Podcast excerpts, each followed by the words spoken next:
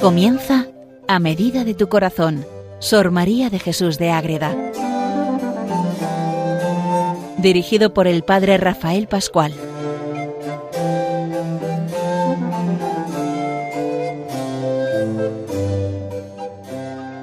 Para todos los oyentes de Radio María, Radio María que vivimos con ella muchos programas, muchas realidades y de manera especial pues este programa que está dedicado a Sor María de Jesús de Ágreda, esa monja, mística, concepcionista, franciscana, vida de clausura, vida de oración, de la Virgen María, la Madre Inmaculada, la adoración eucarística, grandes gracias místicas y todo gracias a la obra que esta mujer nos deja por escrito, que son auténticas maravillas y que podemos entrar en ellas. Hemos ido viendo, varios de sus libros y ahora vamos a dedicar varios programas a entrar, repasar por encima el carteo que tiene con Felipe IV, nada menos que el rey de España en aquel siglo, en el siglo XVII, en la primera mitad, tiene todo ese carteo que ya hemos explicado en varios programas anteriores. Ahora vamos a empezar ya a vivir, a entrar, es decir, qué escribe el rey, ¿Qué escribe Madre Ágreda cuando le contesta?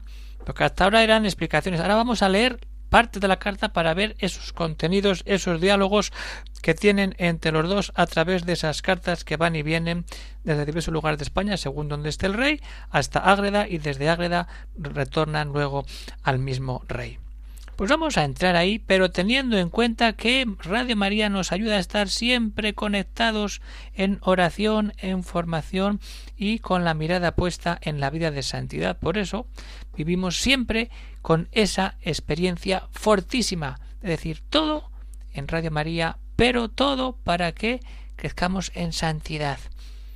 Y eso es, en cierta manera, lo que eh, el rey también busca y sobre todo Madre Águeda más. Es decir, que esa realidad de Rey de España, el Todopoderoso, tiene que buscar también la vida de santidad. La santidad es para todos y esa, ese camino tenemos que buscarlo. Pues estas cartas que vamos a ir presentando nos van a ayudar a decir que todo está puesto en Dios y cuando todo está puesto en Dios las cosas suceden mucho mejor de lo que teníamos pensado.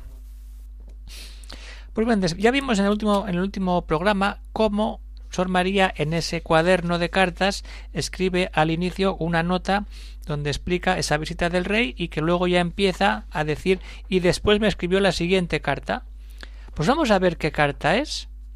Es la carta que escribe el rey desde Zaragoza. Tengamos en cuenta que el rey ha venido desde Madrid, ha pasado por Ágreda, camino de Zaragoza y de Cataluña, y entonces hace esa parada en Ágreda y el 4 de octubre de 1643 escribe a Sor María de Jesús de Ágreda desde Zaragoza.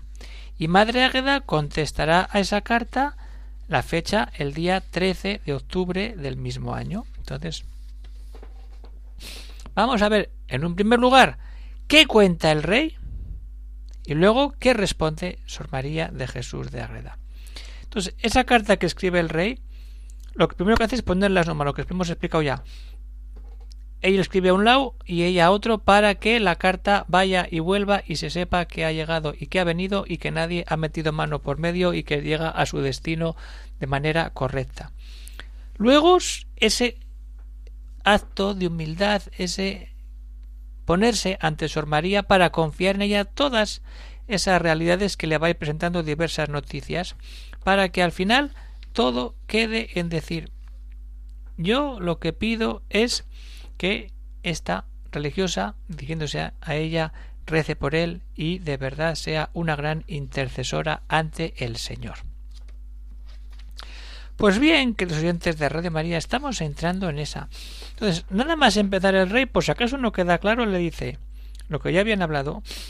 Sor María de Jesús, os escribo a media margen, es decir, medio folio, porque la respuesta venga en este mismo papel, y os encargo y mando que esto no pase de vos a nadie. Inventa el WhatsApp, Felipe IV. Ya lo dije en otro programa, es decir, un folio. En la parte izquierda escribe el rey, en la parte derecha escribe Sor María, o viceversa. Depende de las cartas. Y entonces ahí vemos que la carta que escribe el rey deja el espacio para que Sor María conteste, Sor María contesta y luego reenvía la carta al rey y entonces el rey ha visto su, su propuesta, la contestación de Sor María y la carta queda en poder del rey sin pasar a manos de nadie y así queda todo mucho mejor aclarado. Entonces, veamos esa experiencia. Dice, ahí está. Sobre todo os encargo que esto no pase a nadie. Entonces, ¿qué es lo que hace ahí? Después de decir las normas son estas, hay que confiar realmente en ella. Y es lo que hace el mismo rey. Desde el día que estuve con vos, hablamos de julio de 1643, ahora estamos en, el, en octubre, empezando el mes. Quedé muy alentado, lo sabe y lo reconoce. Por lo que me ofrecisteis, rogaríais a nuestro Señor por mí y por los buenos sucesos de esta monarquía no solamente por el rey, sino por todo lo que supone el gobierno del rey en aquellos años de España no es la España de hoy, es medio, medio mundo. Y entonces ahí el afecto con que os reconocí entonces a lo que me tocaba me dio gran confianza y aliento. Él ya reconoce que ese encuentro le ha servido para mucho y que desde ahí va a empezar una relación preciosa epistolar Vamos, este es el primer paso que da el rey. Y un detalle muy bonito. Yo salí de Madrid sin medios humanos, fiado solo en los divinos, que son los únicos para conseguir lo que se desea. Ahí está. Salir con el auxilio divino. ¿Y entonces todo saldrá bien? Pues claro que sí, es el puro evangelio, pero eso dice el rey. Y entonces, como ha salido con esos medios, apoyado en el medio divino, le va contando. Lo primero, pues que esa flota de Orán que andaba así, que si tal, que si cual, pues ha llegado la flota y están socorriendo. Y entonces que dice, acudo a vos para que me cumpláis la palabra que me disteis. Otra vez, declamar a Dios para que mis acciones y mis armas las guíe. Y una paz universal en la cristiandad. Fijaros qué bonito que Él gobierne según la voluntad de Dios para que haya una paz universal en la cristiandad, porque es que España era eso, medio mundo, América, Filipinas, parte de Europa, y el rey quiere que haya paz en la cristiandad, donde Cristo se hace presente con la Iglesia católica. Y la cosa sigue bien, pero en Flandes anda revuelta. Las cosas de Flandes están en gran aprieto y riesgo de una sublevación. Por eso hay que ver qué es lo que tengo que hacer. No es esto lo que más me aflige, sino el tener por muy cierto que esto nace de tener enojado a nuestro Señor. Él reconoce que, que muchas veces no actúa bien si por algún camino llegareis a entender qué es su santa voluntad que yo haga para aplacarle, me lo escribáis ahora. ¿Qué tengo que hacer para cumplir la voluntad de Dios? Eso le escribe y le pide el rey Felipe IV a Sor María de Jesús de Ágreda. Y esto va unido a, a, ese tema tan complejo de los validos, de las ayudas de gobierno que tenía el rey, si tiene que hacerles caso, si no tiene que hacerles caso. Y le cuenta a Sor María que algunos religiosos me dan a entender que tienen revelaciones y que Dios manda que castigue a estos y aquellos y que eche de mi servicio a algunos.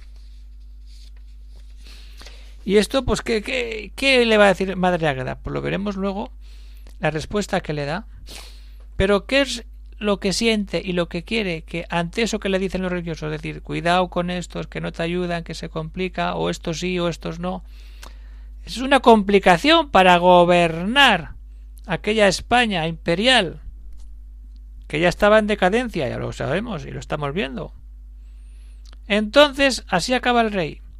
Espero que me habéis de consolar con vuestra respuesta. Busca apoyo, busca descanso en Madre Águeda. Todo un rey que busque el apoyo en una monja de clausura. Ahí tenemos a nuestro rey Felipe IV. Y que de tener en vos una verdadera intercesora con nuestro Señor. ¿Para qué? Para que me alumbre, ayude y saque de los trabajos en que me hallo. Es bien sincero decir, estoy hundido, tengo problemas, no sé cómo salir, a pedirle ayuda a Madre Águeda. Y todo esto nos lo dice él. Zaragoza, 4 de octubre 1643. Yo, el rey. Así se explica el rey, con sinceridad, de manera directa, buscando la ayuda en Sor María de Jesús de Ágreda. Entonces la carta se pone en camino desde Zaragoza hasta Ágreda y entonces nosotros hacemos ese camino. Vamos a entrar esos consejos, esa ayuda, todo lo que el rey pide, pero al final de fondo se ve que él está buscando un discernimiento y un apoyo importante, pero que quede claro, la carta escrita por los dos para que vaya y vuelva y quede en secreto los temas que tratan el rey y la monja. Pues vamos a entrar, vamos a profundizar en esto que nos ha dicho el rey para ver cómo responde Sor María de Jesús a estas propuestas.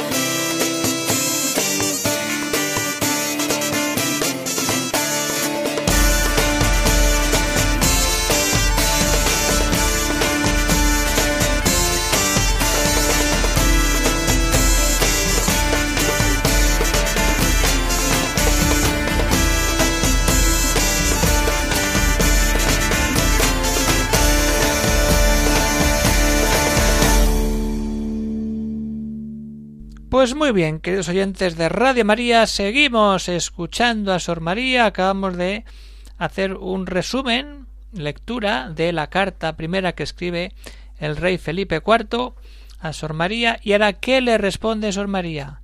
La carta del rey está escrita el 4 de octubre. Sor María escribe el 13 de octubre. Para la época que es de Zaragoza Ágreda, pues bueno, en, aquella época y hoy tampoco hay mucha distancia. Son que serán apenas 100 kilómetros, no, más de 100, igual 200 kilómetros. Calculo, entre, 100 y 200 kilómetros habrá de Zaragoza a Ágreda. Entonces, ¿qué pasa ahí? Que la carta llega por los medios de aquella época. Hoy echamos la carta al correo, hoy va al camión y al día siguiente puede estar en la otra punta de España.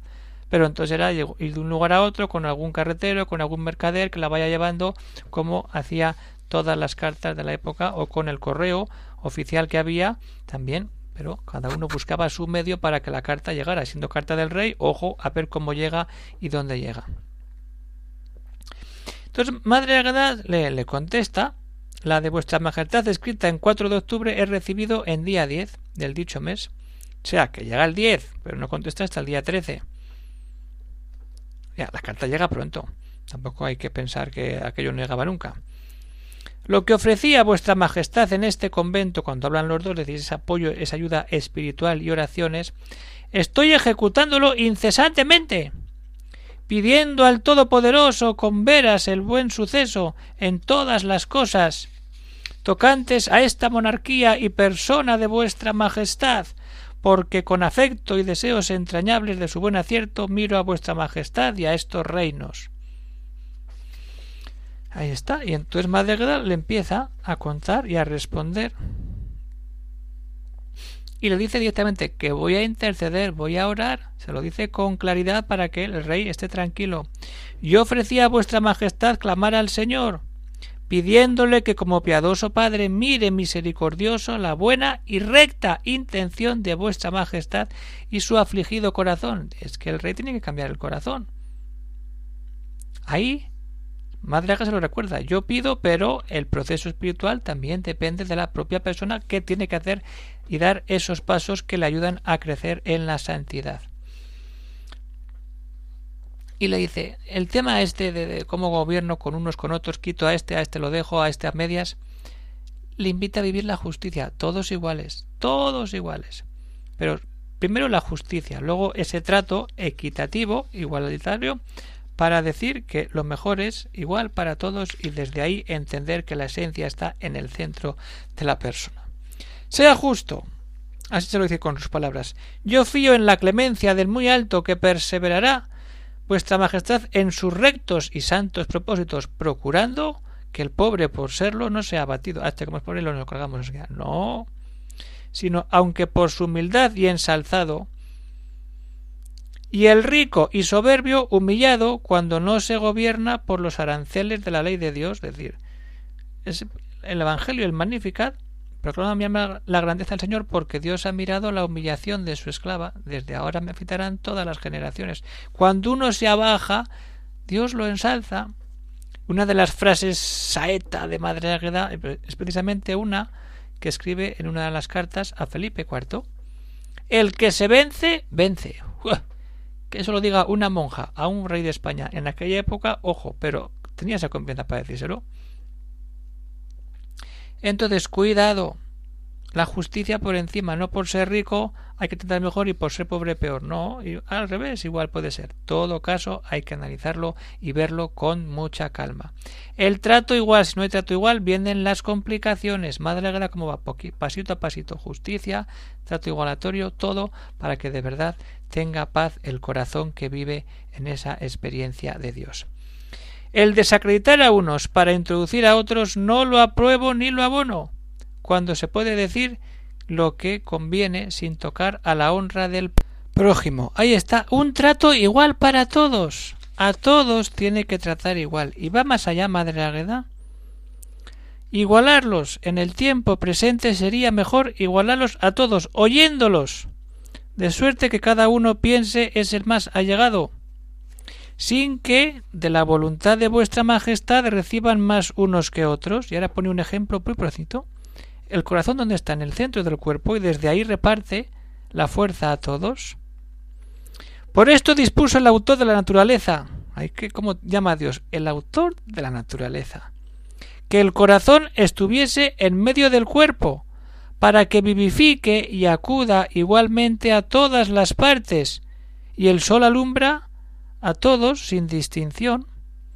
Es decir, el rey es el corazón de la España imperial que da a todos el fogonazo, la sangre, para que haya vida, y a todos tiene que llegar la sangre para que haya el cuerpo, para que el cuerpo siga teniendo vida. Y entonces desde ahí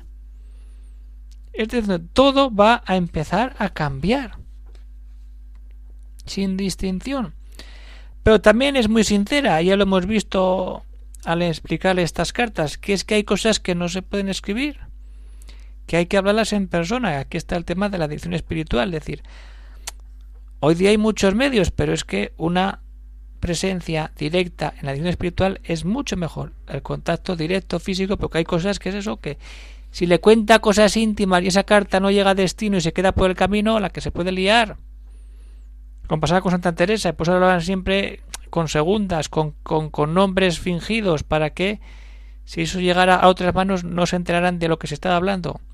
Y Madre Agueda lo reconoce y le dice Esto mejor se dispusiera de otra manera que fiándolo a la pluma, pues por escrito es imposible satisfacer a vuestra majestad, porque hay que ir con mucho de, con mucho cuidado para que esto no sea un problema luego si se destapa ante los que no tienen que saber esas cosas.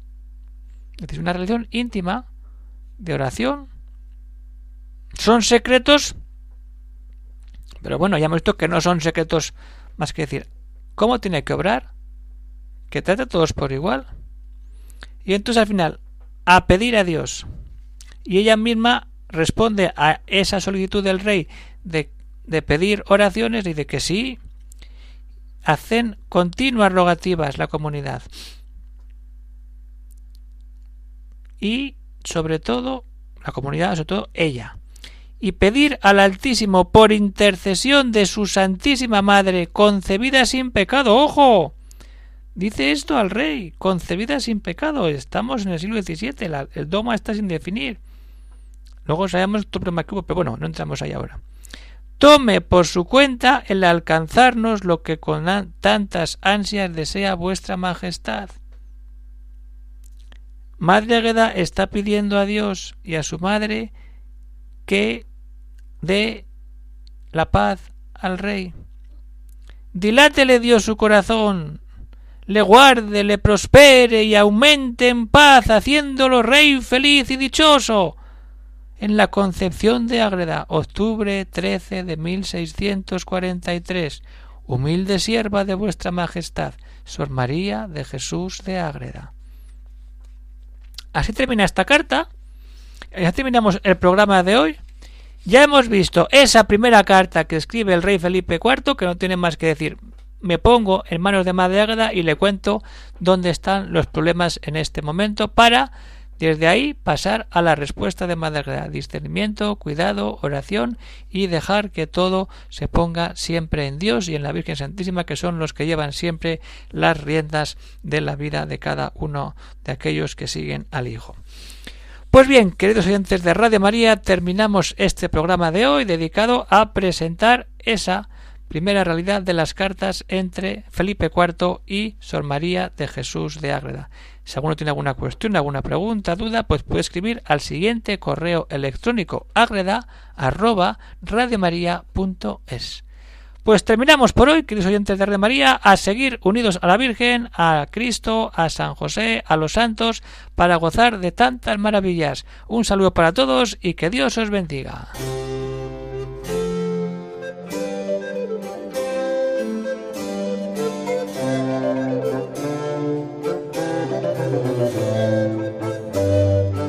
Han escuchado en Radio María A Medida de tu Corazón, Sor María de Jesús de Ágreda,